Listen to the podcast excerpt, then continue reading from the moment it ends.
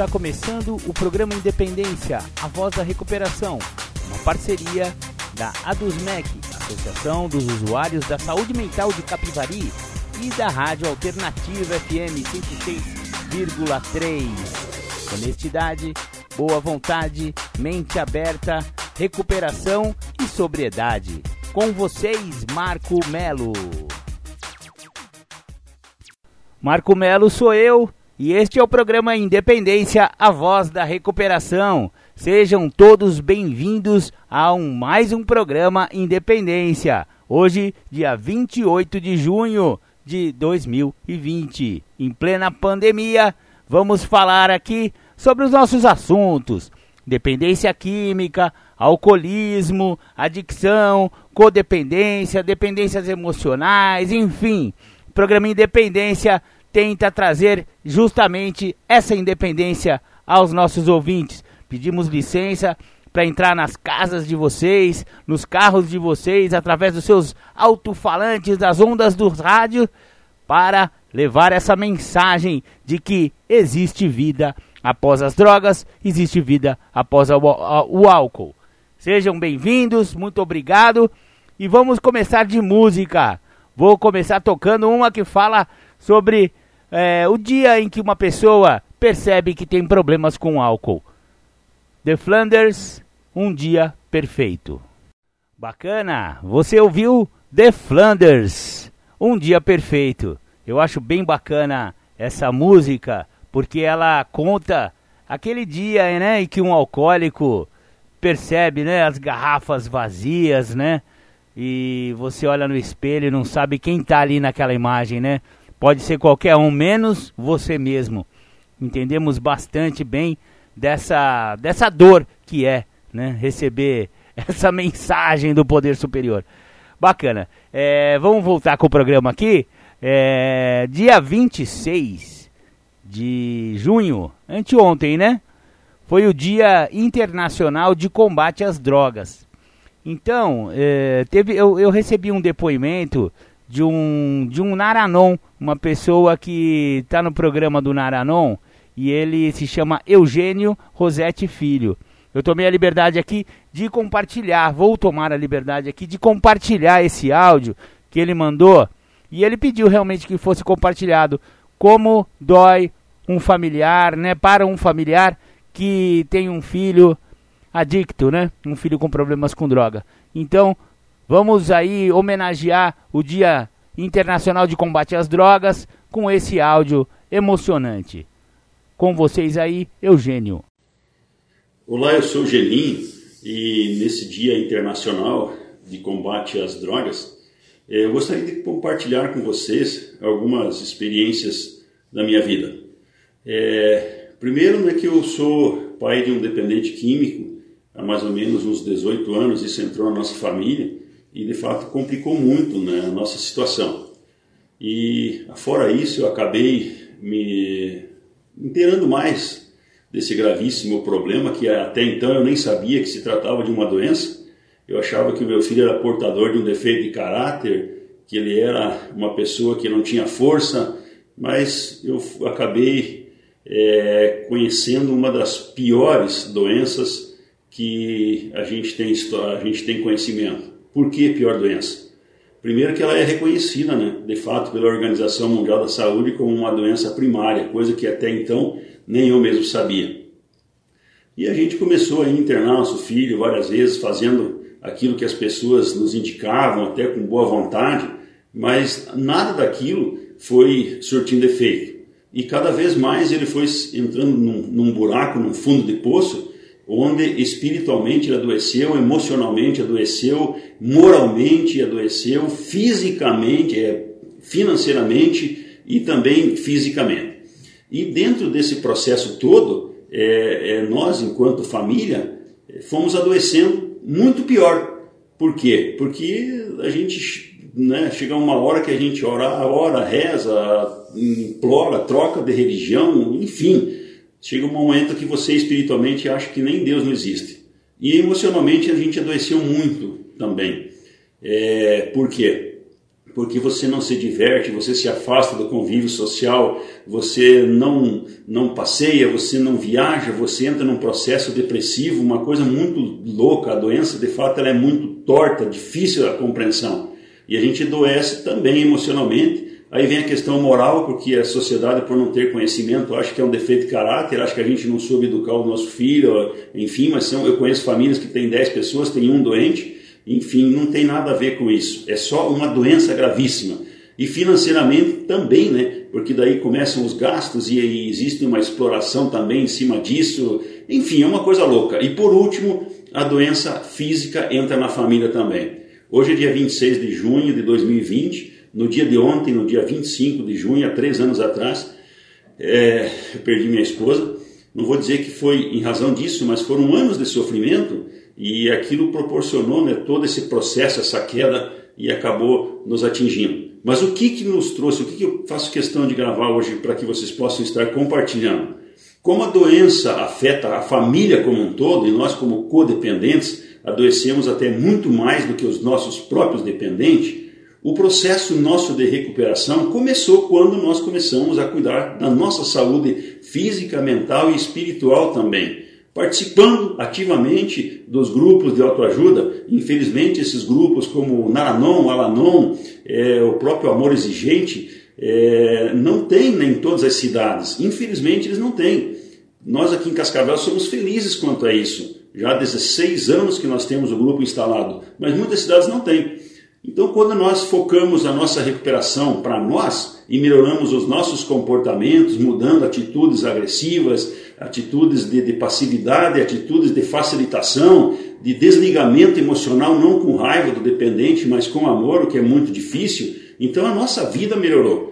E hoje, graças, né, graças a essa participação ativa, eu mesmo tenho mais de 700 reuniões é, de grupos de autoajuda, nós percebemos que a nossa vida começou a melhorar muito. Mesmo com o nosso filho nativa, a qualidade de vida nossa melhorou. Hoje ele não está 100% longe das drogas, mas ele melhorou, melhorou mil por cento o seu comportamento. E eu diria assim que foi através da nossa mudança que nós conseguimos então alcançar essa tão sonhada paz, essa convivência com os nossos entes queridos, com os nossos dependentes químicos chamados de adictos. Então eu quero só contribuir, se você tiver a oportunidade de levar para a sua cidade, de participar desses grupos, pode ter certeza absoluta que a sua vida vai melhorar. Mas não basta só participar, você tem que colocar em prática o que os programas te ensinam. Porque muitas vezes vocês vão lá buscando a solução achando que alguém vai solucionar. Não. E a solução, a mudança de comportamento está dentro de cada um de nós. Ok? Então tá aí, ó, fica o meu muito obrigado.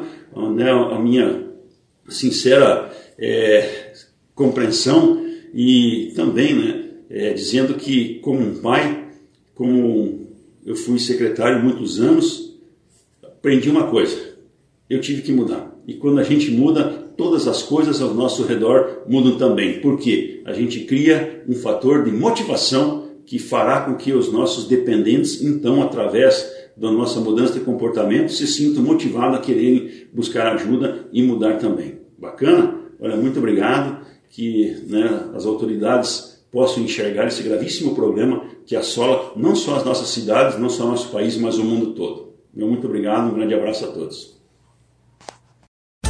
ZYM779, canal 292, operando na frequência modulada de 106,3 MHz. Rádio Alternativa FM. Estúdios na Rua Barão do Rio Branco, 1351. Centro, Capivari, São Paulo. Fone 3492 3717. Sistema Digital de Comunicação uma emissora do Grêmio do Projeto Cultural e Criativo Alternativa.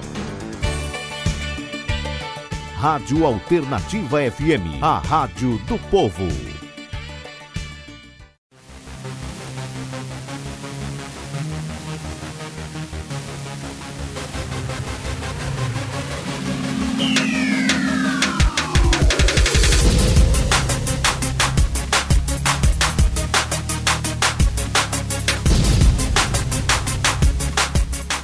Você está ouvindo o programa Independência, a voz da recuperação. Para participar ou tirar suas dúvidas, ligue 3492 3717 ou então pelo WhatsApp 99650 1063. Bacana, voltamos aqui com o programa Independência. Você ouviu o depoimento do Geninho, né? Um depoimento muito muito significativo nesse universo da dependência química. Espero que vocês tenham achado bacana. Vou agora compartilhar, né? Vou tocar para vocês mais uma música do The Flanders, aquela que eu já toquei aqui várias vezes, mas vale a pena reforçar, que fala sobre a maldita da cachaça. Legal, vocês ouviram aí The Flanders, a maldita, que fala sobre cachaça, né? de forma bem humorada, ele fala sobre um problema muito sério que é o alcoolismo. Agora vou disponibilizar para vocês uma temática daquele nosso querido companheiro, amigo, Júlio César Butti, e ele vai falar sobre é, Nunca Foi Sorte. Com vocês, Julião.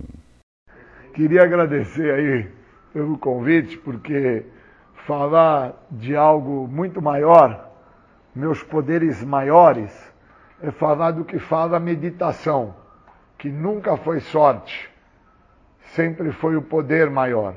E eu entendo o poder maior como meus poderes maiores. Eu não classifico um único poder maior.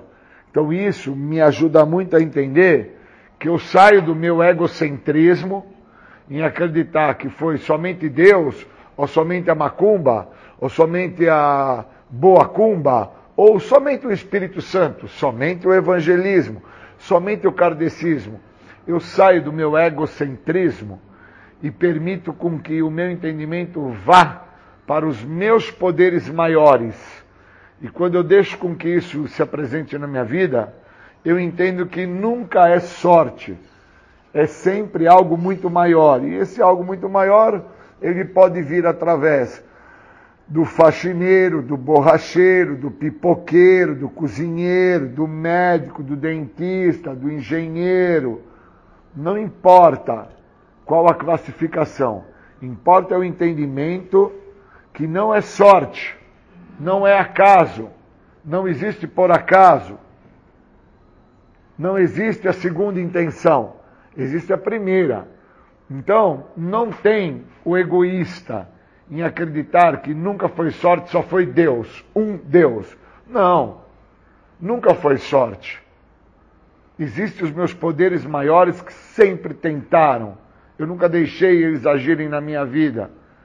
Então, quando eu deixo meus poderes maiores trabalharem na minha vida, não existe mais a questão da primeira intenção. Não existe mais a questão da segunda intenção. Não existe mais a questão de ter terceiras intenções existe os poderes maiores. Então, muitas das vezes eu tenho uma dúvida, vou a uma pessoa, retrato-me em relação, faço uma oração com esta pessoa, eu falo com esta pessoa e posso fazer a meditação, escutar o que esta pessoa está falando. E aí, quando eu faço isso, eu entendo que eu vou em outra pessoa e muitas vezes eu levo o mesmo assunto a ser retratado com esta pessoa, que já é uma segunda, e esta, novamente, através do processo da oratória que eu faço com ela, estou orando a ela, falando a ela, ela me dá a condição de meditar sobre a resposta, e não me bastando, eu vou a uma terceira pessoa e novamente me retrato, falo, oro a ela e mais uma vez eu dou chance de fazer a meditação, que é escutar o que esta terceira pessoa tem para me falar, e começo a entender que os meus poderes maiores sabem o que é de bom para mim, o que é importante para a minha pessoa. Porque tanto a primeira pessoa, quanto a segunda, quanto a terceira, a qual eu interpreto como pessoas que estão lúcidas, estão sóbrias, estão em sã consciência, ao escutarem o que eu estou falando, as mesmas conseguem me direcionar para o melhor. E se eu não entendo isso, eu não entendo o que fala a meditação, que nunca foi sorte, nunca foi por acaso, sempre foi algo maior, sempre. Então, ao chegar ao programa anônimo, ao adentrar aquela sala há 25 anos atrás, não foi uma sorte que o taxista me levou até lá. Foi algo maior que já estava na vida deste taxista e já mostrava a ele que enquanto ele seguisse aquele caminho, ele não tinha nada a temer. Então, quando ele me pega na rua, em estado de loucura, psicótico, e me leva ao grupo e fala para mim: você aguarda aí, que as pessoas já vão vir aí para te ajudar, e ali eu fico sentado por mais de dois dias, aguardando as pessoas chegarem. Eu não estava numa situação de sorte para ser recebido por aquelas pessoas. Eu estava ali à espera dos meus poderes maiores. Que quando eu entrei na sala, sentei na cadeira, passei a escutar o que eles tinham para me oferecer e me mostrar o que eles tinham para me direcionar, o que eles estavam ali orando, falando, e eu, na loucura que me encontrava, estava a meditar, a tentar entender o que eles falavam, ali os poderes maiores que já acompanhavam eles, que já preparavam eles para me receber, já estavam trabalhando. Quem eram os poderes maiores que já trabalhavam com estas pessoas? Já eram os seus padrinhos, já eram seus familiares, já eram seus amigos, já eram a literatura, já eram a boa vontade, a mente aberta, a honestidade, já eram princípios que aquele programa de forma muito maior do que aquelas pessoas tinham para me oferecer, já eram poderes maiores daquelas pessoas, e quando elas me receberam, porta dentro, obviamente eu não estava numa situação de ter a sorte de estar ali. Eu estava ali porque um poder muito maior do que a minha egocentricidade, do que o meu egoísmo, já mostrava para mim: não é uma sorte sua estar aqui. Você está aqui porque algo muito maior quer que você esteja aqui. E aí eu começo a entender por que, que não é sorte, por que, que é um poder maior. Hoje, bem cedo, saio para fazer o esporte que eu gosto e no meio do percurso eu começo a sentir uma presença muito forte de algo muito maior e que falava para a minha pessoa e ali ficava depositado no meu coração a ideia de que eu tinha que continuar, que eu não podia desistir de mim mesmo. E o meu poder maior naquele momento que falava comigo era o meu companheiro de equipe que olhou para mim e falou: está chorando? O que está acontecendo? Eu falei: Meu, estou com muita saudade hoje. Ele falou: Então você não pode desistir porque você faz falta. Se você desistir, o que, que você vai ser para as pessoas a quais você também faz falta? Você não pode desistir. E ali eu escutei o meu poder maior, que trabalha nas pessoas, trabalha na fala, trabalha no momento que eu me encontro, falando para mim que eu tinha uma importância tremenda na vida de algumas pessoas e que eu não podia desistir. E aí eu não desisti. E eu tinha um percurso a fazer, que era um percurso intenso, eu tinha um determinado tempo a fazer, não podia passar daquele determinado tempo, então exigia da minha pessoa o empenho, exigia da minha pessoa o princípio da boa vontade, exigia o princípio de ter mente aberta, exigia a ideia de estar com a alma limpa para que eu pudesse fazer dentro da proposta do técnico. E aí eu entendi que o técnico era o meu poder maior e que ele também sempre retrata para mim que eu sou uma pessoa que tenho capacidade, que eu vou atingir e que eu vou conseguir e que eu vou concluir. E aquilo me deu a energia que eu precisava para fazer a atividade que eu fiz. E ali eu entendi que não foi uma sorte eu ter feito a atividade com maestria. Foi o poder maior. Eu não completei a atividade porque eu estou em condição física para fazer. Não. É que o poder maior falou comigo. Você não pode desistir. O que será das pessoas que precisam de você se você desistir? E a hora que o meu poder maior falou isso, que falou através do meu companheiro de equipe, Eu nem percebi, mas o meu companheiro, meu companheiro de equipe virou para a esquerda, eu virei para a direita. E depois, ao final do treino, nós acabamos se encontrando novamente. E ele falou para mim: Você fez o treino inteiro? Eu falei: Eu fiz. Ele falou: Eu sabia que você ia fazer. Então, o meu poder maior também sabia que eu ia concluir. O meu poder maior sabia que eu ia terminar. O meu poder maior é como o cimento. Se eu misturar areia ao cimento e colocar água, eu sei que vai ficar duro. Eu sei que vai dar certo. Eu sei que eu posso construir algo com aquela massa. Então, meu poder maior, quando falou através do meu companheiro de equipe, você não pode desistir. Tem pessoas que dependem de você. Ele sabia que eu ia concluir. Então ele não precisava nem estar junto comigo, que foi o que aconteceu. Mas eu só entendi isso depois que acabou o treino. Porque nós só acabamos se encontrando no final do treino. Até a metade do treino nós estávamos juntos. Depois da metade do treino ele pegou um percurso, eu peguei outro.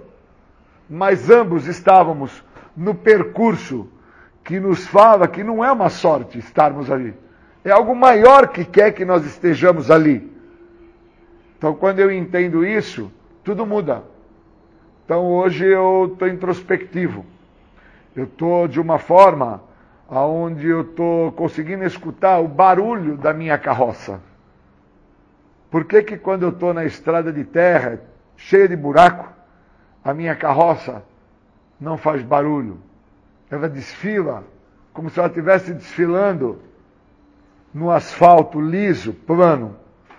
Porque toda a quantidade de informação que eu tenho dentro de mim faz um peso tão importante que me dá condição de entender que o que eu vivo em recuperação não foi por sorte.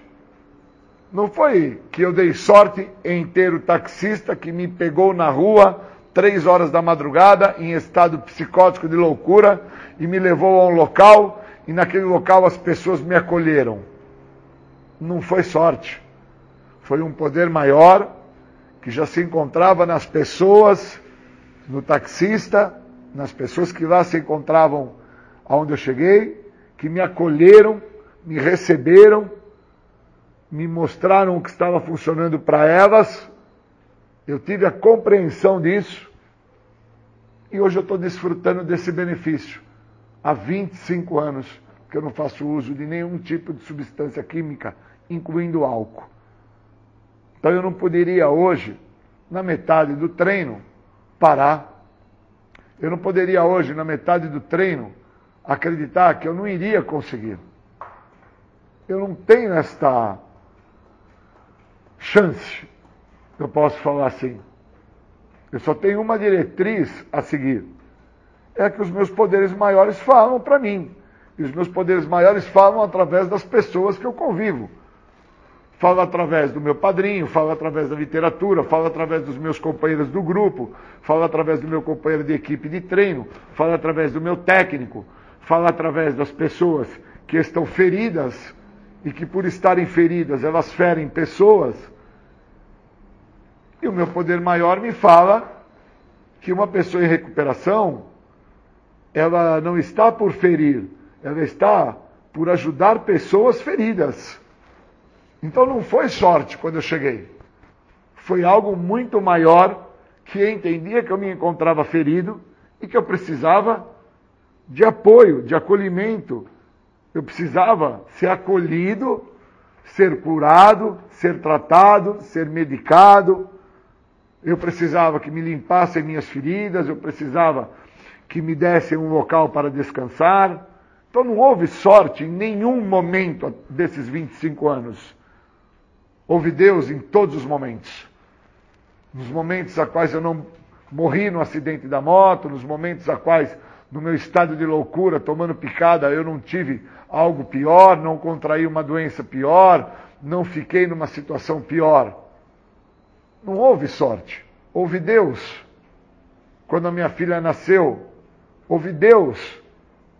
Quando ela, numa situação muito difícil, na sua saúde com menos de 500 gramas dentro de uma caixa de vidro, e os médicos receosos com a vidinha dela, e ali eu sabia que o poder maior, porque ela estava entregue a Deus, ela estava entregue na situação, ela estava realmente nas mãos do poder maior.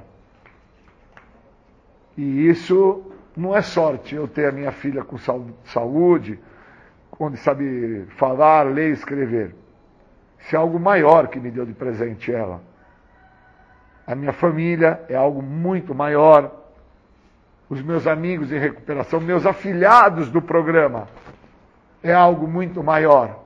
Não é sorte ter afilhados que estão em recuperação, que se mantêm sóbrios, que praticam passos, que falam de passos, que têm narrativas de recuperação. Não é sorte eu ter esses afilhados.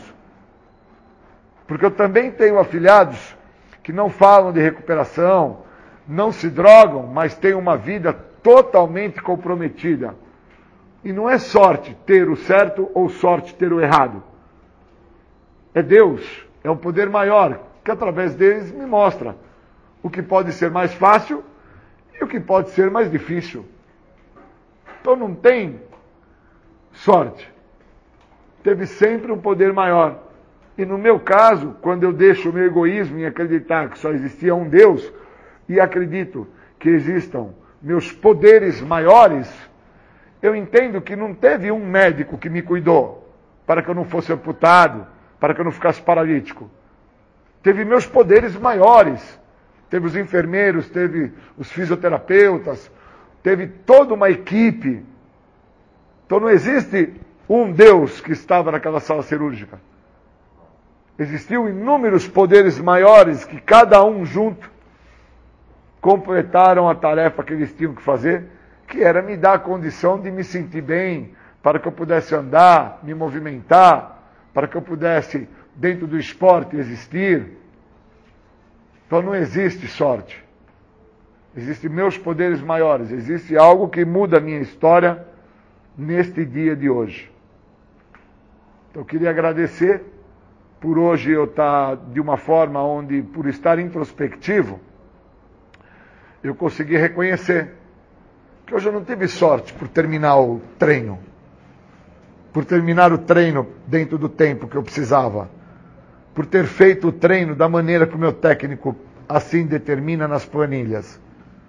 Hoje teve meus poderes maiores, que no oitavo quilômetro, um dos meus poderes maiores, de outro estado, me mandou um áudio e me motivou para que eu fechasse o treino Aí meu companheiro de equipe também, no meio do treino, me motivou para que eu continuasse, para que eu vislumbrasse o final do treino. No final do treino também não teve sorte. Teve meus poderes maiores, que foram as pessoas que eu gosto, a quais eu pude falar com elas a respeito da importância que elas têm na minha vida. Muda tudo quando eu entendo que não tem sorte tem os poderes maiores. Muda tudo. Então eu queria agradecer a Deus, agradecer a cada momento que eu me encontro com os meus poderes maiores, que hoje são vocês que estão me escutando. Vocês são as pessoas mais importantes da minha vida. Obrigado e bons momentos. Alternativa FM 106,3. A Rádio do Povo. A melhor e mais ouvida da cidade.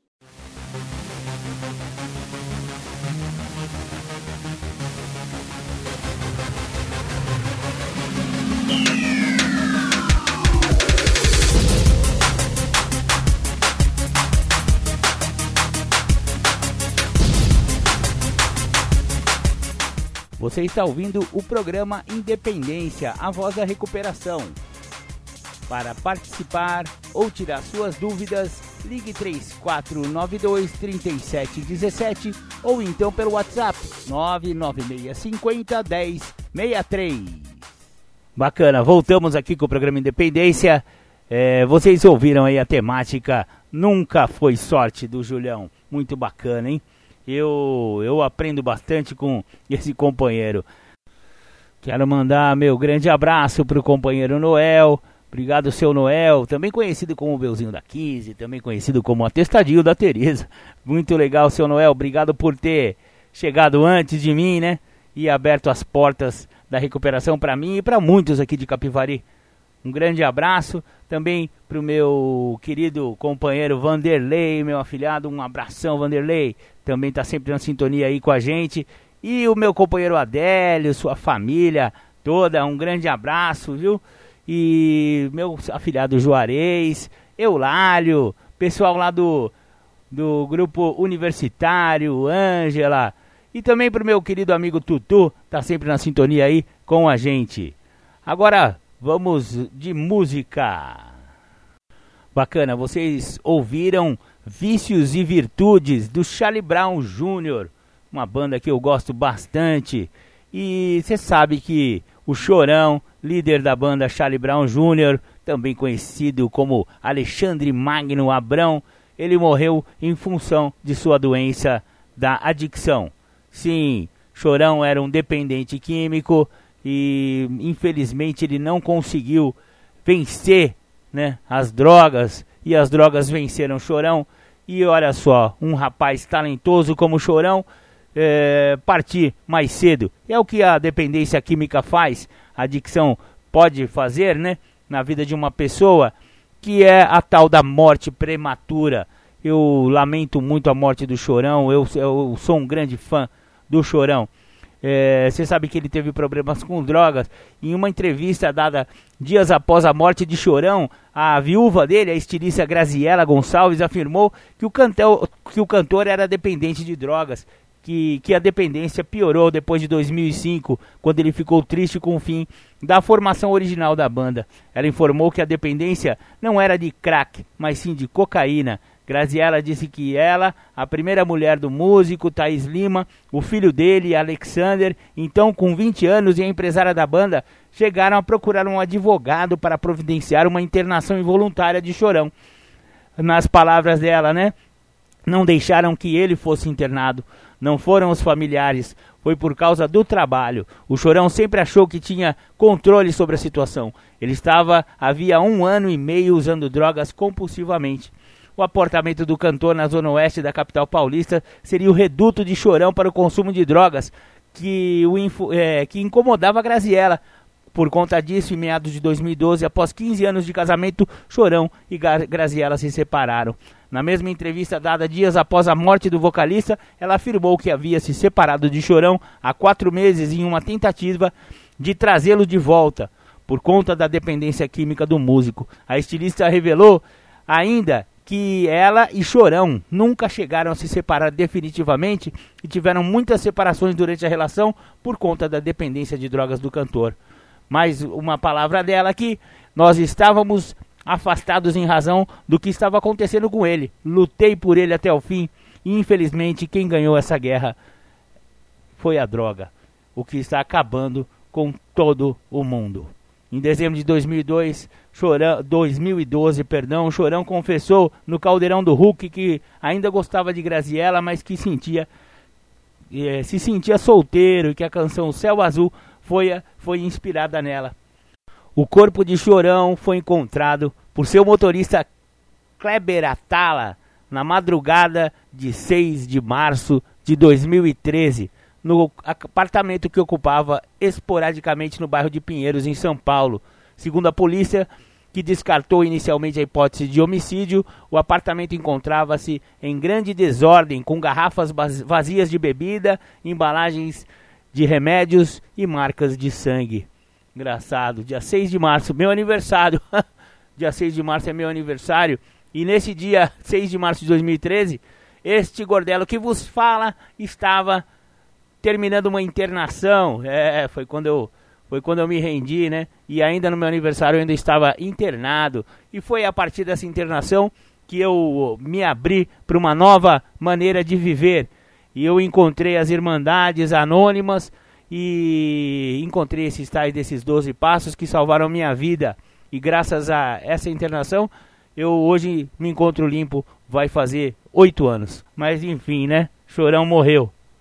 E nós ficamos para passar essa mensagem de que a dependência química é sim passível de morte. Então, se você aí acha que tem controle sobre a cocaína, amigo, nego, vamos parar, né, fi?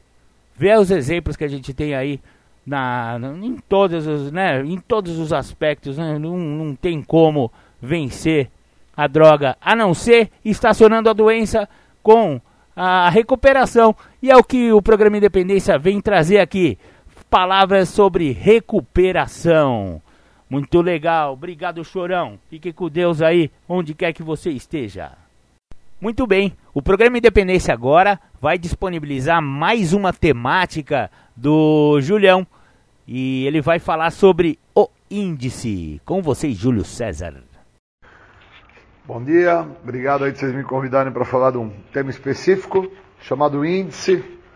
Eu acredito que temos que falar sobre isso porque as pessoas que frequentam os grupos ou presenciais ou online, elas esquecem-se que para se compor algo, nós precisamos de algumas sílabas, de algumas vogais, e uma vez essas sílabas e vogais compostas, elas formam uma palavra, esta palavra levada a uma, uma série de outras palavras compõem algumas frases, e essas frases, elas vão compondo parágrafos, e alguns parágrafos compõem então uma página que vai ser lida e que vai retratar algo.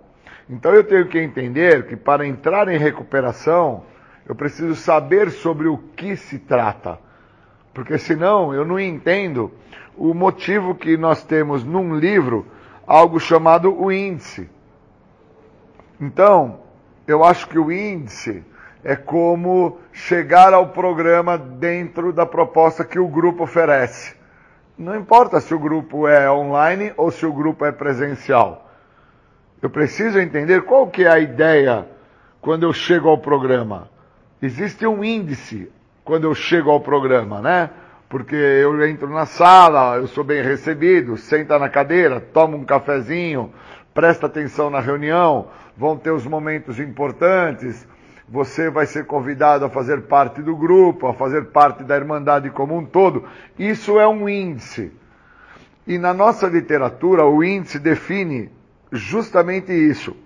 O que é o adicto, depois o que é o programa, depois por que, que nós estamos aqui, depois como que funciona, depois o que, que eu posso fazer com isso que funciona, e depois vem as tradições, vem passos, vem todo um processo que através do índice vai me dar uma direção. Então eu tenho que, primeiro de tudo, compreender que dentro do índice está a direção que eu necessito.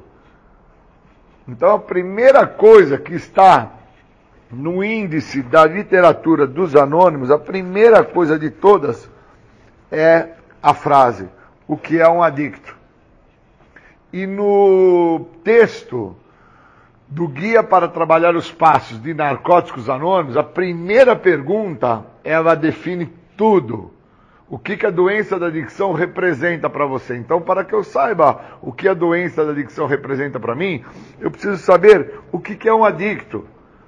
Eu preciso ter um direcionamento. Então, eu preciso de um índice. Então, quando eu chego ao programa, ou no online ou no presencial, eu preciso de uma direção. Sem a direção, eu estou à deriva. E eu vivi por inúmeras vezes a deriva. Tanto que quando eu chego ao programa, eu chego vindo de uma situação que eu me encontrava à deriva. Eu estava mais ou menos como Zeca Pagodinho, deixa a vida me levar, a vida leva eu. Por causa que eu não sabia o que se acontecia comigo, o que se passava na minha existência, como era a minha história, da onde que eu tinha vindo, o que que eu entendia que me fazia usar droga, quais eram os meus questionamentos sobre eu posso ou não usar droga, eu posso ou não fazer uso do álcool, eu posso ou não fazer uso de qualquer substância que altere minha mente. Então eu chego ao programa solto, eu chego ao programa à deriva. E se eu não tivesse sido recebido através de um índice, de uma direção, que quando eu cheguei me deram boas-vindas, me fizeram sentar na cadeira, me deram um café, me mostraram a literatura, pediram para que eu escutasse atentamente, pediram para que eu prestasse atenção nos momentos mais importantes. Todo esse segmento, essa diretriz, foi o índice que me fez e me faz até hoje me encontrar em recuperação há 25 anos.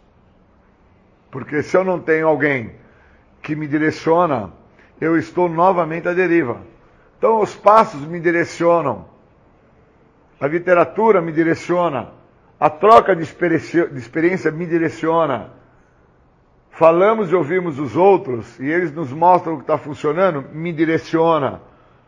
Então eu tenho que entender que a primeira condição de direcionamento que está na literatura do texto básico de Narcóticos Anônimos, no capítulo 1, já deixa claro o que é um adicto.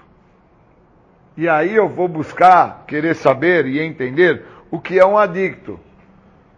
É um homem ou uma mulher a qual o uso de álcool e de drogas se tornou um problema maior? É um processo de escravidão? Eu preciso buscar no dicionário, eu preciso buscar em outras literaturas, eu preciso de ter uma direção. Senão eu fico trazendo a ideia que eu escutei por longos anos na minha vida, que às vezes que eu estava caído na rua, bêbado, jogado na berlinda ali da sarjeta, e as pessoas me chamavam de chapéu de palha, pudim de pinga, pé inchado, cachaceiro. Eu me entendia como aquilo. E se eu me entendo com esses nomes que me foram dados, se eu me entendo dentro dessas diretrizes que me foram apresentadas, não tenho porquê eu sair daquela situação. Agora, quando eu reconheço que eu sou portador de uma doença, que a adicção é uma doença, que dentro dessa doença existem duas vertentes, que é a compulsão e a obsessão, e aí eu começo a prestar atenção o que é a compulsão dessa doença, o que é a obsessão dessa doença, eu começo a entender que uma pessoa, ela só deixa de ir na farmácia comprar aquele remédio um minuto para dor de dente, quando ela chega no dentista. E aí o dentista mostra a ela que ela tem uma cárie, não é porque esta cárie brotou do nada.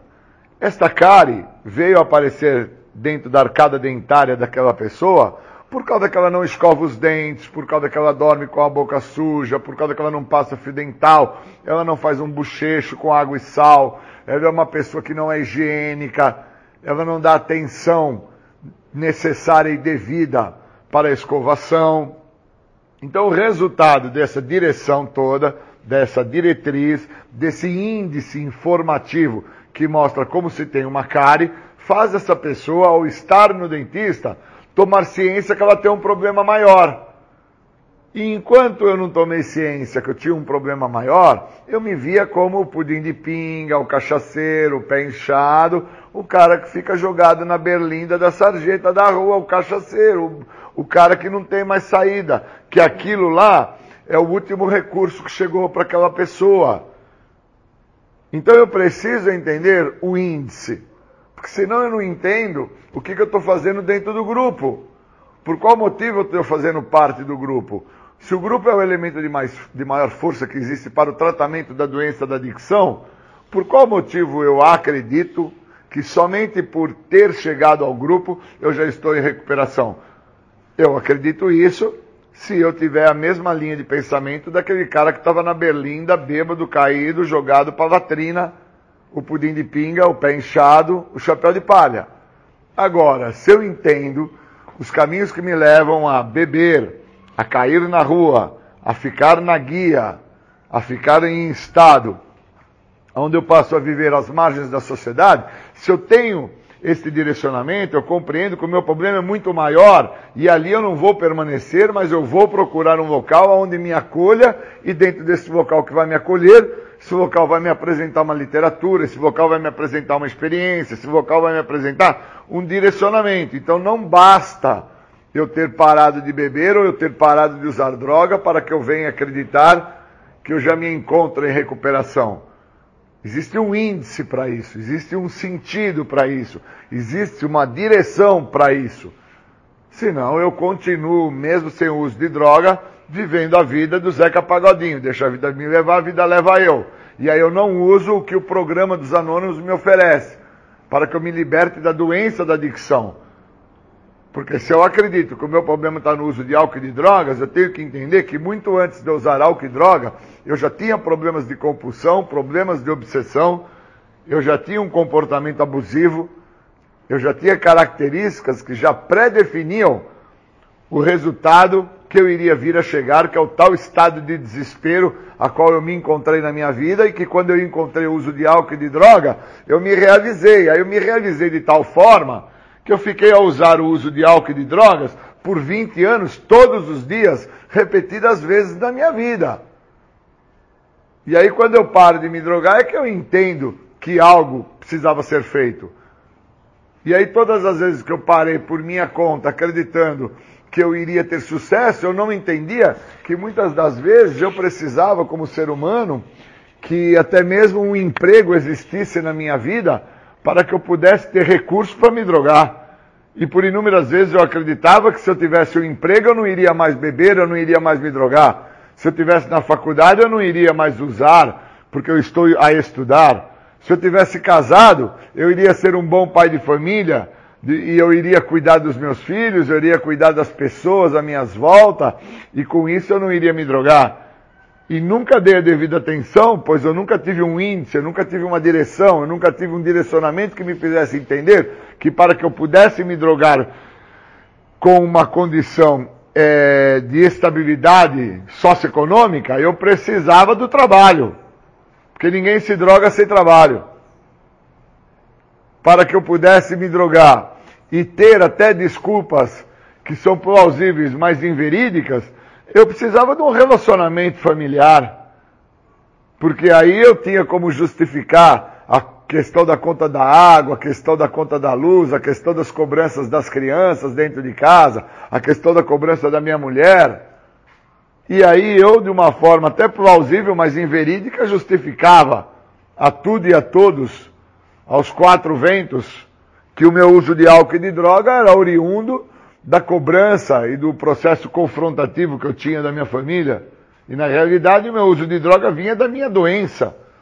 Doença essa que me anula e me coloca e me vincula a uma ideia onde eu controlo a situação. E sendo que, na verdade, quando eu sigo o índice da literatura do programa, quando eu entendo os passos, quando eu entendo as tradições que falam sobre o meu bem-estar comum tem que vir em primeiro lugar para que assim eu possa conseguir dar bem-estar às pessoas à minha volta, o meu bem-estar começa quando eu não estou me drogando. E a literatura, através do índice, deixa claro. Quando eu chego ao programa, a primeira coisa que eu tenho que fazer é não fazer uso de nenhum tipo de substância psicoativa, incluindo álcool, para que eu entenda onde que o programa pode vir a funcionar. Então existem alguns fatores que eu preciso entender o índice porque senão eu fico à deriva, eu fico como Zeca Pagodinho, deixa a vida me levar, a vida leva eu, e eu fico acreditando nessa condição de que agora que eu não estou usando droga, o trabalho vai ser a grande solução, o casamento vai ser a grande solução, a faculdade vai ser a solução final, o emprego, as minhas realizações que fazem parte da minha irrealização, fazem parte da minha frustração que me acompanha desde jovem. Uma vez agora que eu me realize profissionalmente, socialmente, amorosamente, então eu não me drogo mais. E tudo isso é fake. Porque são inúmeras as situações e depoimentos e experiências contadas através do índice, através da narrativa da literatura, através da experiência contada, falamos e ouvimos os outros, eles nos mostram como foi para eles, dentro dos passos, que deixa claro que a pessoa usa para viver e vive para usar. Isso está escrito no índice, na própria literatura. E na nossa própria literatura, que tem capítulos específicos como recuperação e recaída, como capítulos que definem o só por hoje, viver ao programa, ou mais será revelado. Capítulos específicos que deixam claro que muitos de nós vão perder entes queridos, vão perder família, vão fracassar financeiramente, vão se encontrar em uma situação extremamente complicada e não vão voltar a usar drogas. E a explicação dentro dessa literatura deixa claro que nunca se viu pessoas que vivem o que o programa tem a oferecer voltarem a usar droga. Quais são as pessoas que voltam a usar droga? São aquelas que não vivem o que o programa tem a oferecer. E para isso eu tenho que entender que no primeiro passo, que faz parte do índice, lá deixa claro que as restrições me privam dos benefícios desse programa. Somente livrando-me de todas as restrições é que eu sou beneficiado com o que o programa tem a oferecer. Então eu tenho que entender o índice, senão eu não entendo que houve dentro de um índice da minha escolha de vida uma forma, um segmento, um direcionamento para que eu perpetuasse por mais de 20 anos no uso das drogas e do álcool. Porque se eu não tiver co é, coerência com isso, conhecimento com isso, se eu não tiver dentro de um momento onde eu possa me libertar de uma maneira de pensar, eu não entendo que a doença da adicção ela trabalha dentro de um tríade, na minha maneira de pensar, na minha forma de agir, no meu jeito de ser. E aí eu fico dentro da ideia do Zeca Pagodinho. Deixa a vida me levar, vida leva eu. Então se eu não estou usando droga, eu começo a acreditar dentro da vida me levar, a vida leva eu, que eu estou tendo sucesso. E na realidade o sucesso não se dá por não estar usando droga. O sucesso se dá por ter a compreensão de por quais motivos eu não voltei a fazer o uso da droga. Esse é o sucesso do programa. O que é que me fazia usar e agora? O que é que me impede novamente de retomar o uso? Eu preciso entender que recaída tem um sentido dentro da programação e manter-se em recuperação é um outro sentido dentro da programação. Que os longos períodos de abstinência não significam um sucesso total.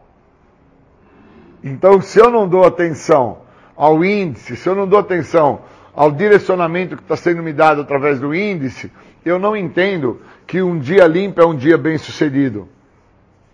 Eu começo a acreditar que dias bem sucedidos são os dias que eu tenho como ganho, como prestígio, sendo que na nossa literatura deixa claro que algumas situações vão me afastar do que o programa tem a oferecer, como fama, prestígio e poder. Porque o programa não é um programa para se ter fama, prestígio e poder. Não é um programa para ganhos. O programa dos passos é um programa para perdas. Eu vou ter que perder minha maneira de agir, perder a minha arrogância, perder a minha prepotência, perder a minha soberba, perder aquilo que eu acredito que é deixa a vida me levar, a vida leva eu, e passar a viver uma vida que vai se tornar uma vida muito melhor do que todas as vidas já vividas até agora. Então, se eu não der atenção à literatura, se eu não der atenção ao índice, eu não entendo então que algumas sílabas, algumas vogais, formam uma palavra. E que várias palavras vão formando aí um texto e vários parágrafos vão formar uma folha e dentro desta folha eu vou compondo um capítulo. E qual é o capítulo que eu acabei por compor da minha vida? com um índice a qual eu não entendia que aquela situação que eu me encontrava, caído na rua, encostado na parede do bar, urinado, sujo, maltrapilho, a qual eu era exaltado com palavras do tipo, olha o pinguço, olha o bêbado, olha o chapéu de palha, olha o, o pé inchado, ali me impedia de entender que eu era um doente. E somente tomando contato através do índice, através da literatura, através da experiência trocada, através da minha participação efetiva com o programa, é que eu vim entender que ali não tinha um chapéu de palha, ali não tinha um pudim de pinga, ali não tinha um bêbado jogado, um maltrapilho. Ali tinha um doente, portador de uma doença progressiva, incurável de fins fatais, que poderia ser detido em algum ponto, mas para ser detido em algum ponto, eu tinha que estar totalmente aberto ao que o programa tem a oferecer. Isso é o índice. É entender o que o programa tem a me oferecer através do que o índice me oferece. Então eu queria agradecer muito por poder falar do índice, que é o que tem me feito ficar em recuperação e me mantido há 25 anos. Obrigado. De lado a lado, de lado a lado, de ponta a ponta, de ponta a ponta da cidade. Rádio é Alternativa. NSA Rocapa Assessoria Contábil. Assessoria Empresarial e Certificação Digital. Rua 15 de Novembro, 1137. Fone 19 3491 4606. Quatro Irmãos Materiais para Construção. Aqui você é tratado como amigo. Sinta-se em casa. Quatro Irmãos Materiais para Construção. Pisos, revestimentos, porcelanatos, faixas decorativas, esquadrias, hidráulica, elétrica e acabamentos em geral. Quatro Irmãos Materiais para Construção. Rua Barão do Rio Branco, 1279 Centro Capivari. Fone fax 3491 1308 ou e-mail 4.irmãos@uol.com.br. Quatro Irmãos Materiais materiais para construção. Apoio Cultural PD Equipamentos Eletrônicos. Portões e cercas eletrônicas, telefonia, Sky, parabólicas, CFTV, celulares, ar-condicionado. Ligue 3491-1355 e faça o seu orçamento. PD Equipamentos Eletrônicos. Acesse o nosso site www.pdcapivari.com.br. PD Equipamentos Eletrônicos, Rua Padre Fabiano 478. Telefone 3491 355. A Funerária Conselvan quer estar presente em todos os momentos de sua vida. Seja um sócio conveniado da Funerária Conselvan e conheça as incríveis vantagens. Convênios, colônias de férias, descontos especiais em medicamentos e consultas. Ligue 3491 1033 ou 3491 3511. Funerária Conselvan. Marcos Lanches, Rua 15 de Novembro, 751. Telefone 3492 2125. Não importa o acabamento, conte sempre com a Estevani Artefatos de Cimento. Qualidade, durabilidade e grande estilo. Estevani Artefatos de Cimentos. Rua Abolição 813, no centro de Ravar. Telefone 3496 2608 ou 991 69 3410.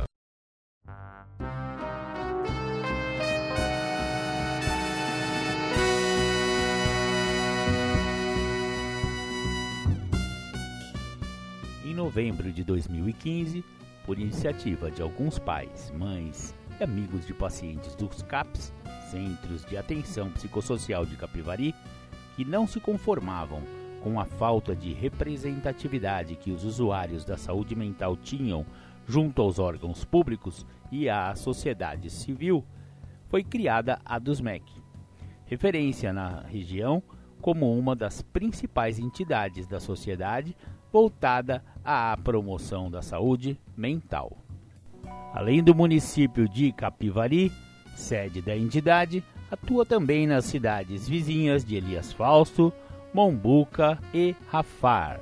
A ADUSMEC tem por finalidade garantir a representatividade de seus membros e familiares junto à área da saúde mental.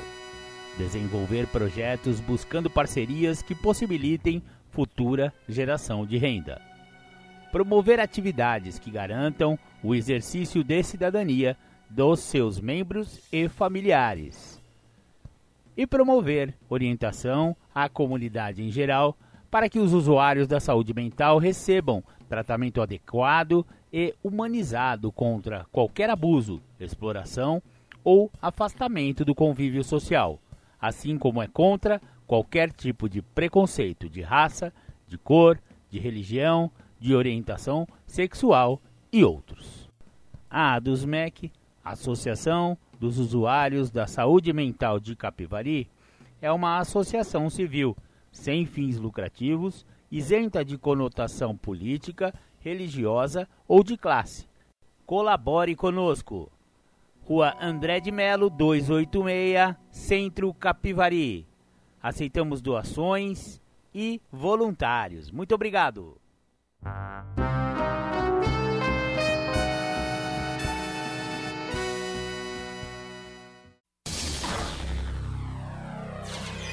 Você acha que já ouviu tudo?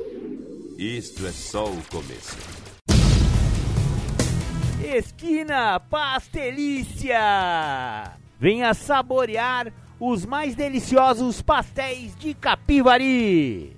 Carne, misto, palmito, carne com queijo, queijo, calabresa picante, pizza, frango com catupiry, frango com queijo, carne, bacon e cheddar, frango, bacon e cheddar, Romeu e Julieta, doce de leite e o delicioso Chocolícia. Avenida José Aniquino, 222, esquina da Avenida Piratininga, Centro, Capivari. Telefone 99356-6853 é o nosso WhatsApp. Aceitamos todos os cartões. Agora vamos fazer um giro pelas Irmandades de Capivari. Narcóticos Anônimos, temos reuniões em Capivari e em Rafar. Capivari, reuniões segundas-feiras, quartas-feiras e sábados às 20 horas. O André de Melo 286. Rafar, reuniões terças-feiras e sextas-feiras às 20 horas. Lá no Salão Paroquial da Igreja Nossa Senhora de Lourdes, Rua Soares Hungria, 164 Centro. Alcoólicos Anônimos, reuniões quartas, quintas e sextas às 20 horas e domingo às 9 horas da manhã, Rua André de Melo 286. Grupos familiares Naranon. Reuniões quintas 20 horas e domingos às 15 horas, Rua Dr. João Adolfo Stein, 480, Pão de Açúcar. Grupos familiares Alanon, domingos 9 horas, Rua André de Melo 286. Pastoral da Sobriedade para familiares e dependentes. Reuniões segundas às 19h30 na Igreja São Benedito, Rua Doutor Rodrigues Alves, número 50. Neuróticos Anônimos. Reuniões sábados, 15 horas. Rua André de Melo, 286, Sobreloja.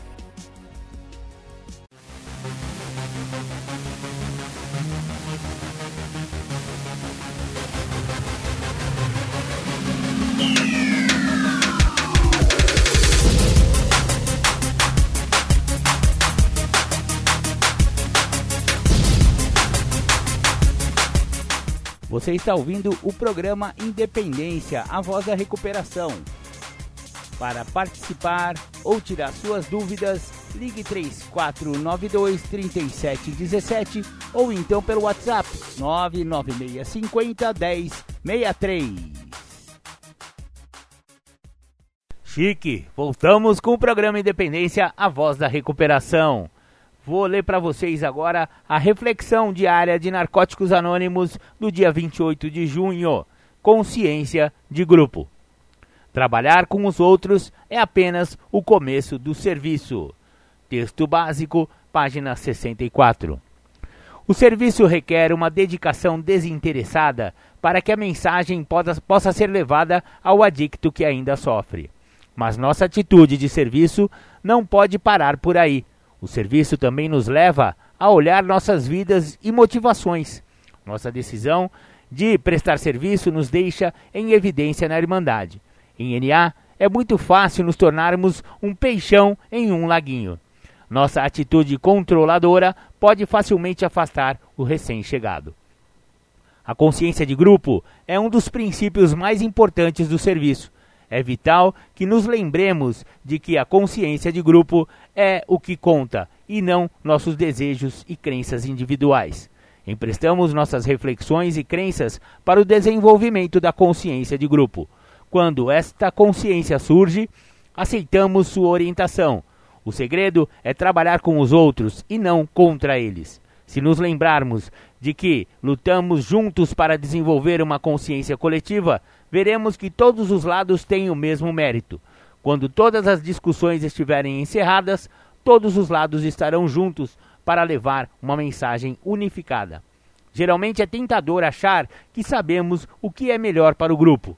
Se não, se nos lembramos de que o importante não é fazer prevalecer nossa opinião, então é fácil permitir que o serviço seja o veículo que deve ser um caminho para levar a mensagem ao adicto que ainda sofre. Só por hoje eu vou fazer parte do desenvolvimento da consciência de grupo. Vou me lembrar de que o mundo não acaba só porque as coisas não são do jeito que, que eu quero. Vou pensar sobre o nosso propósito primordial em todos os meus esforços de serviço. Vou me aproximar do recém-chegado. Esse foi o Capital Inicial, Primeiros Erros. Uma música bem bacana também. E ela não fala de dependência química propriamente dita, mas os primeiros erros também pode ser bastante bem identificado com, né, os erros no início da, da adicção. Então, naquele momento em que a pessoa experimenta drogas pela primeira vez, uma luzinha azul vem falar, né, que se você está indo no caminho errado, né? Toca aquela sineta e você fala, olha, alguma coisa não está certa nesse errado aqui, viu? é, primeiros erros.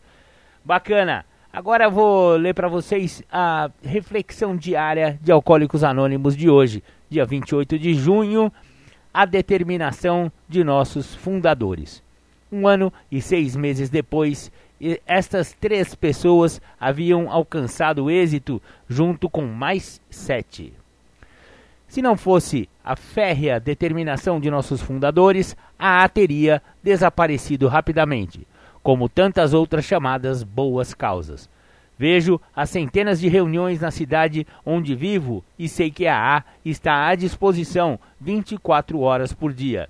Se eu tivesse de continuar com nada além da esperança e do desejo de não beber, experimentando rejeição por onde quer que eu fosse, teria procurado o caminho mais fácil e suave e retornado ao meu antigo modo de viver.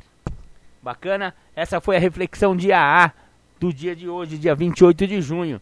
Dia de 28 de junho também é o aniversário da minha amada mamãe, que já está no plano espiritual, mas vou deixar aqui meu minha energia positiva, meu beijão para mamãe. Obrigado, dona Marisa. Fique com Deus aí aí no céu onde você deve estar nesse momento. Bacana. Vamos dar continuidade ao programa Independência, a voz da recuperação. Nós recebemos um, uma pergunta de uma pessoa que não quis se identificar através do nosso e-mail. É, é programa Independência também tem e-mail. Eu nunca divulguei aqui, gente. Que falha minha. Programa.independência@gmail.com. Você pode, é mais um canal de comunicação entre você e o programa Independência. Fique à vontade para mandar seu e-mail com perguntas, se for assim o seu desejo. Bacana, a pergunta é a seguinte: Outro dia assisti no vídeo é, ao filme Quando um Homem Ama uma Mulher, com Meg Ryan e Andy Garcia, em que a atriz interpreta uma personagem alcoólatra, a pedido do marido, procura um centro de, tra de tratamento. Quando ela começa a mostrar sinais de recuperação, o marido é que passa a se sentir inútil, sem ter mais as preocupações de apoiá-la nas crises de bebedeira. Isso é codependência? Bacana, muito boa pergunta e bate com o que eu li, eu li no livro O que é Dependência Química da psicóloga Maria Luísa Bernardo. E ela fala sobre esse filme realmente, ó. Este pode ser um dos sintomas da codependência. As estruturas doentias formam-se a partir de um relacionamento disfuncional que se instala como, com a, a dependência. Os familiares passam a perceber uma realidade anormal como se fosse normal. Perdem o parâmetro do que seria uma vida coerente. Um agravante do processo é a conhecida lei do silêncio, que é um acordo solitário tácito e inconsciente do grupo familiar, impedindo que seus membros de, é, de compartilharem com as outras pessoas a realidade dos seus problemas.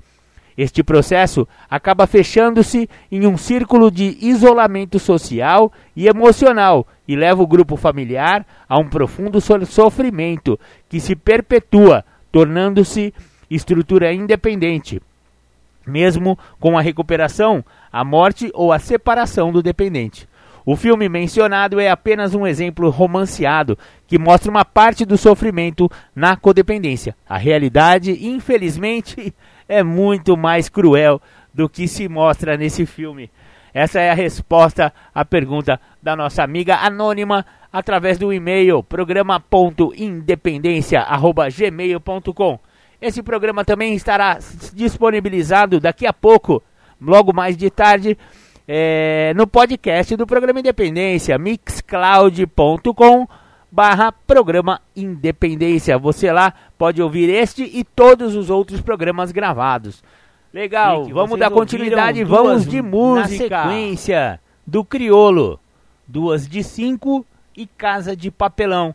Ambas abordam de maneiras é, diferenciadas. É, a primeira bem abertamente, né? O duas de cinco fala justamente duas, dois pino, dois papel, né? Dois, duas doses, duas, duas quantidades de, de droga, né?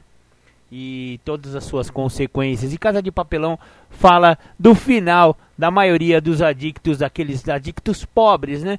Que acabam realmente numa casa de papelão, ou seja, morando na rua. É, são, são músicas muito contundentes. Aliás, o Criolo ele gosta realmente de dar um tapa na cara da sociedade. Muito bacana, eu gosto muito do Criolo. Parabéns aí, Criolo doido. Tamo junto. Agora, é, eu recebi ontem um telefonema do seu Noel. Todo sábado o seu Noel liga pra mim, né? Grande abraço de novo, seu Noel. Obrigado, viu? E, e ele falou, deu uma sugestão, né? Que ele é um, um assíduo ouvinte do, do programa Independência, e ele fala que ele acha muito importante que falemos mais da Irmandade de Alcoólicos Anônimos, que ele, que ele faz parte, né? Que ele acredita que aquele, aquele alcoólico que ainda está sofrendo as angústias do alcoolismo e que por acaso estiver ouvindo o programa Independência, ele precisa ter essa esperança. Ele precisa saber que a maioria dos alcoólicos não chegaram na Irmandade cheios de amor, cheios de boa vontade, honestidade, né? E que todos que chegaram em AA chegaram é, realmente no fundo do poço, a maioria, né? Chegou no fundo do poço, é, totalmente é, falido espiritualmente, materialmente, fisicamente, alguns até quase na beira da loucura e da decadência total, né? Mas que apesar das tremedeiras, apesar da, da grande crise de abstinência que passaram, eles é, foram aceitando as sugestões dos companheiros mais antigos que encontraram essa saída. E que o programa de Alcoólicos Anônimos, apesar de ser um programa é, muito simples para pessoas complicadas, ele funciona de fato. Só precisa ter um pouquinho só de boa vontade e procurar uma sala de AA. No momento estamos em pandemia, né? E em quarentena e, portanto, não estão tendo reuniões presenciais aqui na cidade de Capivari ainda. Vamos voltar logo mais, né? Assim que for liberado pela, pela, pela municipalidade, a gente vai voltar a ter reuniões aqui em Capivari, tanto de NA, Narcóticos Anônimos, quanto de, de Alcoólicos Anônimos, que são as reuniões que temos aqui na cidade de Rafari Capivari, que tratam de dependências, tanto alcoólica quanto química. Porém, é, a, a, Irmandade de AA está tendo reuniões, né? Estão, está promovendo reuniões online para as pessoas que, que têm necessidade de reuniões e não podem ir numa reunião presencial. Então, através do site do AA, aa.org.br, ou então do, do site do NA, na.org.br, vocês podem ter acesso às reuniões virtuais. Ou então, aqui é, o linha de ajuda de AA, aqui de Capivari, 9 9461 1839. Esse é o linha de ajuda de AA na cidade de Capivari e Rafar. É, o prefixo é 19. Através desse telefone, algum companheiro vai te atender e vai, e vai disponibilizar para você uma maneira de você entrar num grupo de WhatsApp para participar das reuniões do grupo Capivari aqui de Capivari. Maravilha! É, então, é, uma, uma coisa que eu posso falar por mim, eu sou um alcoólatra, né? Eu era um alcoólatra, hoje eu sou um alcoólico em recuperação. Porque tá, cada companheiro fala do jeito que quiser, né? A, a respeito de si próprio, né? Mas a palavra alcoólatra esse, esse, é, esse sufixo, né? Latra, é, significa de idolatria, né? É aquela pessoa que tem idolatria pelo álcool, alcoolatra. Então, é, na Irmandade, geralmente, os que já estão em recuperação se, se auto-intitulam alcoólicos em recuperação. Não são mais aqueles bêbados e pingaiada que já foram, porém, eles chegaram no mesmo estado que talvez um companheirinho que acha que tem problemas aí com álcool, que esteja nos ouvindo, possa ser que ele se identifique com essas coisas que a gente está falando aqui no programa e que queiram é, pelo menos experimentar essa nova maneira de viver. Então, é, por favor, né, entrar em contato com a Irmandade. Eu tenho certeza que você lá vai encontrar muito, muito afeto, muita, muita, uma, aquela maneira de que, que um alcoólico tem de ajudar outro alcoólico. A Irmandade de AA surgiu assim, lá em 1935, já 85 anos de, de idade o Alcoólicos Anônimos tem. E como que surgiu isso? Um alcoólico e outro alcoólico, Bill e Bob. Eles se encontraram, eles tiveram essa ideia, essa sacada, eu chamo de inspiração divina. E eles descobriram que um alcoólico falando sobre alcoolismo com outro alcoólico, eles perdiam o desejo de beber. Olha só que sacada bacana. E assim surgiu a Irmandade de Alcoólicos Anônimos, agora já com 85 anos no mundo, salvando milhões de vidas aí mais de 80 mil grupos de AA espalhados pelo mundo. Uma irmandade mundial que salva vidas. Conheça você também, Alcoólicos Anônimos. Muito obrigado. Agora vamos tocar mais uma música. Legal, você ouviu duas na sequência do Ira. O Ira é uma banda que fala bastante sobre dependência química, né? É, a primeira é Assim Que Me Querem, ele faz uma reflexão muito interessante acerca da. Você estando sob o domínio de uma droga ou mesmo do álcool, você perde a sua capacidade de escolha. Você só tem uma escolha quando você desenvolve a dependência: beber ou usar droga. E quando você perde a sua capacidade de escolher as coisas da vida, você fica um, um ser à mercê das suas vontades. E, e o assim que me querem é mais ou menos isso que ele quer dizer. Eles querem que você fique, eles eu quero dizer, é o sistema, né? O sistema é, social, o status quo que impera hoje em dia na nossa sociedade, é, para que você continue sendo mais um, uma peça dessa engrenagem é, que não conteste, que não, que não conteste exatamente esse status quo. Então é, é bom para o sistema que você seja viciado, doente, ferrado. É, você perca a sua capacidade de escolha. Isso é bom para o sistema. O sistema se mantém assim. Então, é, se, de uma forma que você não possa lutar pelos ideais pelos seus ideais, aqueles que você já teve e que talvez a dependência esteja é, escurecendo ou colocando um véu sobre as suas escolhas, né? Então, muito bacana, é assim que me querem.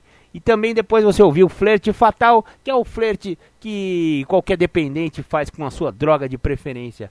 Muito bacana. Ira, legal. Vamos dar continuidade aqui com o programa Independência. Agora eu vou ler para vocês um trecho de um livro muito interessante que de vez em quando eu disponibilizo aqui para a galera que ouve o programa Independência, que é o livro Um Elefante na Sala, do Paulo Campos Dias.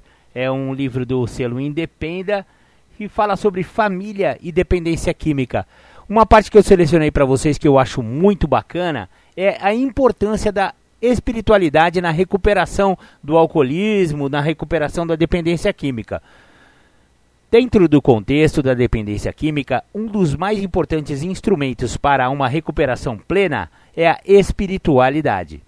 A ciência demonstra que todas as pessoas em processo de recuperação na área da dependência química quando associam um programa espiritual ao seu programa de recuperação, aumentarão em muito as chances de permanecer em recuperação. O que significa espiritualidade? é a capacidade de ser, do ser humano que tem de relacionar-se bem consigo próprio e, em função disso, relacionar-se bem com o seu próximo.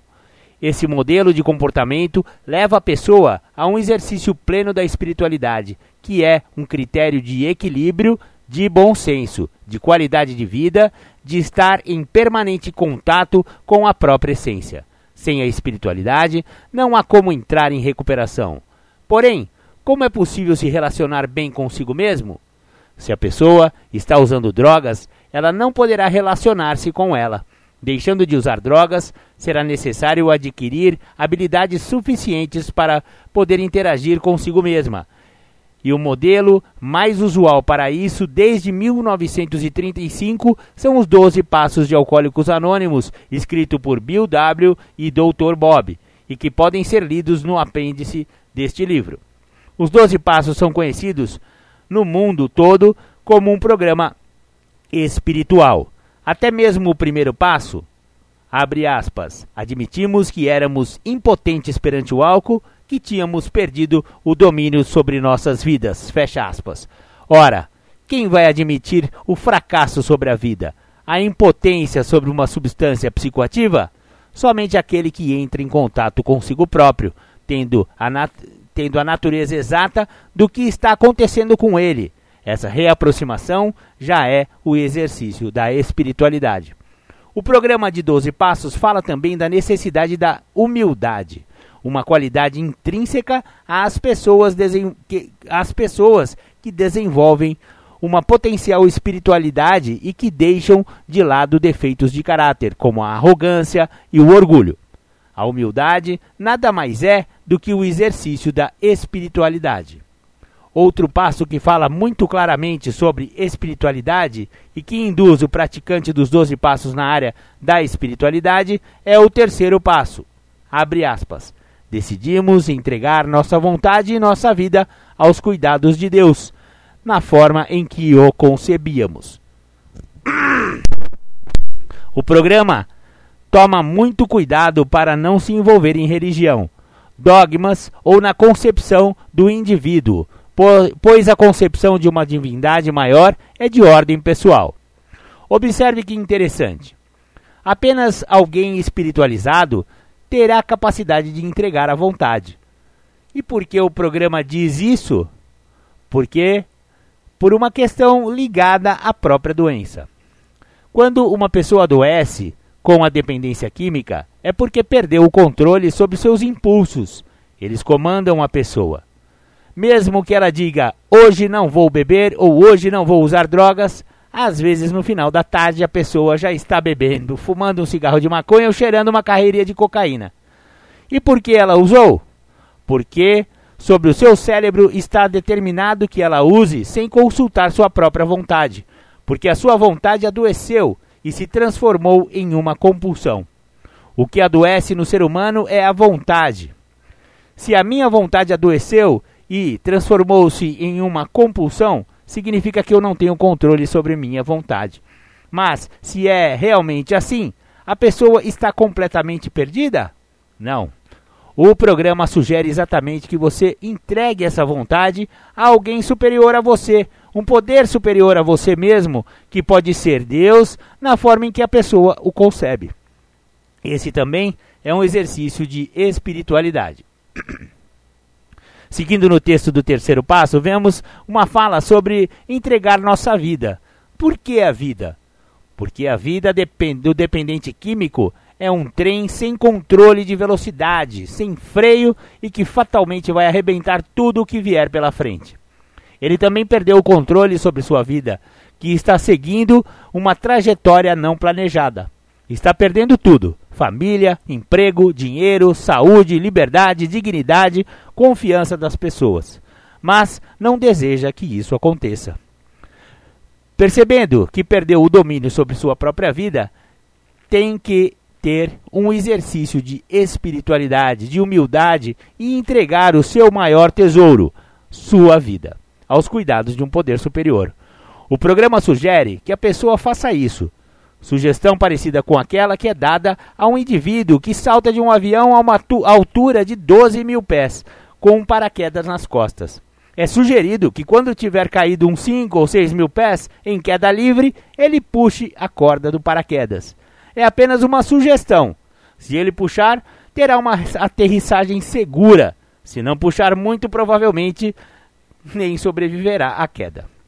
O programa sugere a utilização da espiritualidade para ter uma qualidade de vida adequada, e o terceiro passo é essencial nesse ponto. Outro passo muito praticado que é uma fonte de estudos para quem quer se aprimorar na área da espiritualidade e melhorar sua qualidade no relacionamento com o universo, é o décimo primeiro passo. Abre aspas, procuramos, através da prece e da meditação, melhorar nosso contato consciente com Deus, na forma em que o concebíamos, rogando apenas o conhecimento de Sua vontade em relação a nós e forças para realizar essa vontade. Fecha aspas. Observe a riqueza desse passo.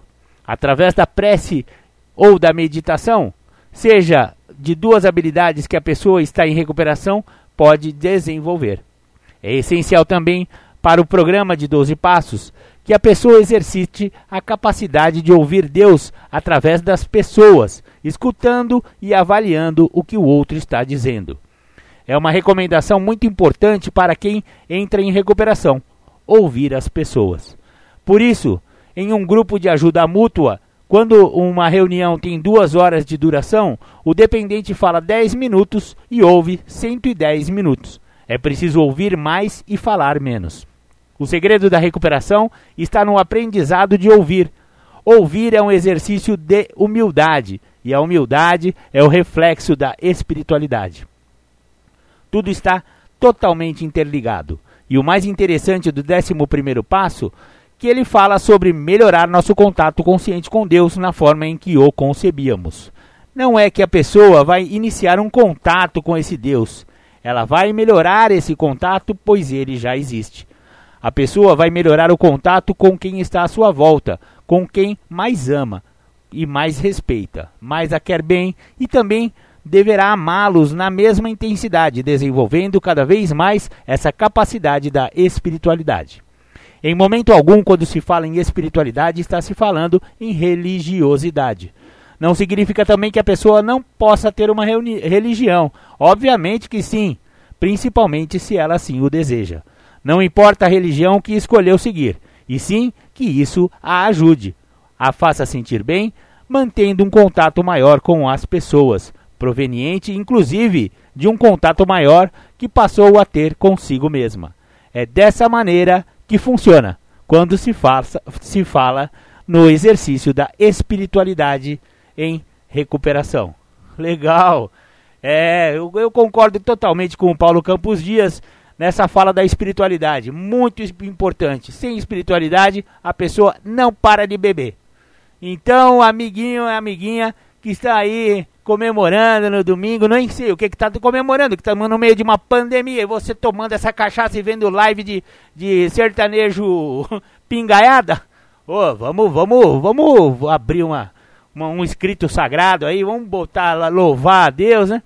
Botar a mão pro céu e pedir, na verdade, por sobriedade, ao invés de ficar enchendo o caneco.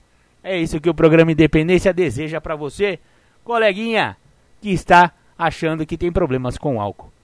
Chegamos ao final de mais um programa Independência. Queria agradecer a todos que participaram do programa, que mandaram suas perguntas, aqueles que apenas nos ouviram também muito obrigado. A sua participação, o seu ouvido é muito importante para o programa Independência.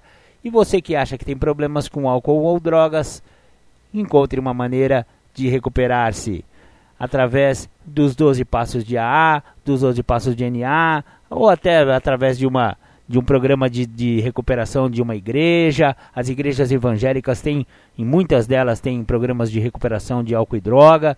Ou então a Pastoral da Sobriedade, da Igreja Católica também tem um programa bacana sobre álcool e droga. Bacana, fica com Deus. Todos, muito obrigado. Um abraço, até mais.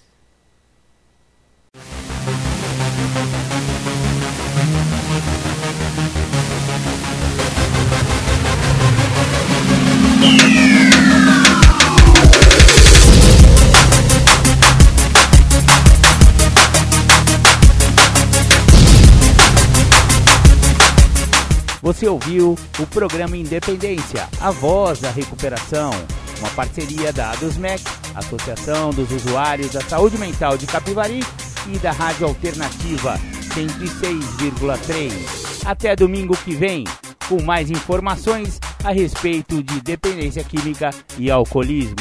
Obrigado, até mais! ZYM779, canal 292, operando na frequência modulada de 106,3 MHz. Rádio Alternativa FM. Estúdios na Rua Barão do Rio Branco, 1351, Centro, Capivari, São Paulo. Fone 3492 3717. Sistema Digital de Comunicação uma emissora do Grêmio do Projeto Cultural e Criativo Alternativa. Rádio Alternativa FM, a rádio do povo. NSA Rocapa Assessoria Contábil. Assessoria Empresarial e Certificação Digital. Rua 15 de Novembro, 1137. Fone 19 3491 4606. Quatro Irmãos Materiais para Construção. Aqui você é tratado como amigo. Sinta-se em casa. Quatro Irmãos Materiais para Construção. Pisos, revestimentos, porcelanatos, faixas decorativas, esquadrias, hidráulica, elétrica e acabamentos em geral. Quatro Irmãos Materiais para Construção. Rua Barão do Rio Branco, 1279 Centro Capivari. Fone fax 3491 1308 ou e-mail 4.irmãos@uol.com.br. Quatro Irmãos Materiais materiais para construção. Apoio Cultural PD Equipamentos Eletrônicos. Portões e cercas eletrônicas, telefonia, Sky, parabólicas, CFTV, celulares, ar-condicionado. Ligue 3491-1355 e faça o seu orçamento. PD Equipamentos Eletrônicos. Acesse o nosso site www.pdcapivari.com.br. PD Equipamentos Eletrônicos. Rua Padre Fabiano 478. Telefone 3491 1355 3355. A Funerária Conselvan quer estar presente em todos os momentos de sua vida. Seja um sócio conveniado da Funerária Conselvan e conheça as incríveis vantagens. Convênios, colônias de férias, descontos especiais em medicamentos e consultas. Ligue 3491 1033 ou 3491 3511. Funerária Conselvan. Marcos Lanches, Rua 15 de Novembro, 751. Telefone 3492 2125. Não importa o acabamento, conte sempre com a Estevani Artefatos de Cimento. Qualidade, durabilidade e grande estilo. Estevani Artefatos de Cimentos. Rua Abolição 813, no centro de Ravar. Telefone 3496 2608 ou 99169 3410.